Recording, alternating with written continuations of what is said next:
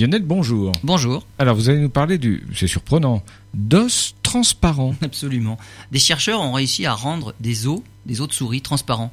Alors, les os interviennent dans des processus physiologiques importants, hein, comme la croissance, mais aussi la fabrication de cellules sanguines. Mais voir à travers les os ce qui se passe n'est pas facile. Un procédé a été imaginé en fait par des chercheurs. Il s'appliquait à l'origine aux organes qui devenaient transparents, les reins, les poumons, l'estomac. Tout ça en remplaçant les graisses par un gel. L'idée était de rendre clairement visible en fait le système nerveux de l'animal pour mieux comprendre le fonctionnement du cerveau et de son interaction avec le reste du corps. Avec quelques étapes supplémentaires, les chercheurs sont passés des organes aux os pour mieux étudier leur fonctionnement et surtout, cela permettrait de tester de nouveaux médicaments, de suivre l'activité des os sains ou des os malades. Pour les os, la technique n'est pas aussi efficace que pour les organes. En fait, les chercheurs parvenaient à rendre les organes de la souris transparents en seulement 2 à 3 jours après l'injection du gel dans le sang.